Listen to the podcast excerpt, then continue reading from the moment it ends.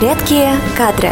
В эфире подкаст «Редкие кадры» и с вами Вероника. Сегодня поделюсь с вами отличиями мужского и женского подходов к работе – Прежде всего, стоит сказать, что в настоящее время почти 50% занятого населения Земли составляют женщины. Женщины трудятся усердно и стараются занимать руководящие должности. Например, в США за последние 30 лет численность работающих женщин увеличилась с 44 миллионов человек до 72. Гендерное различие можно и нужно использовать на благо компании. Но существуют четыре наиболее опасные проблемы на рабочем месте, которые возникают на основе полового различия.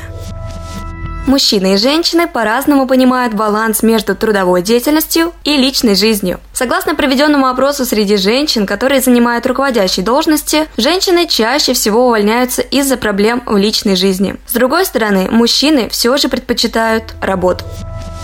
Женщины ищут согласия, мужчины пытаются найти быстрое решение. Женщины пытаются найти согласие, относятся с пониманием и заботой к другим и пытаются оказать поддержку. Мужчины, как правило, это делать не любят.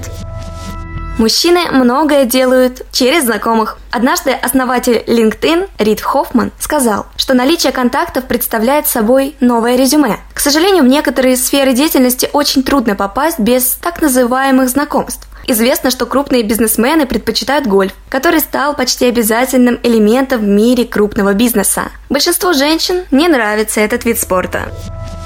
Диалог, который ведут мужчины и женщины, различен. Мужчины любят конкурировать и готовы перебивать друг друга во время диалога для выражения своей позиции, в то время как женщины предпочитают согласие, выслушивая все точки зрения.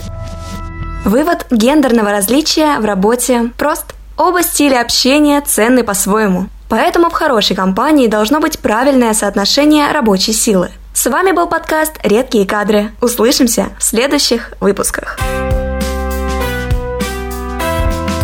Редкие кадры.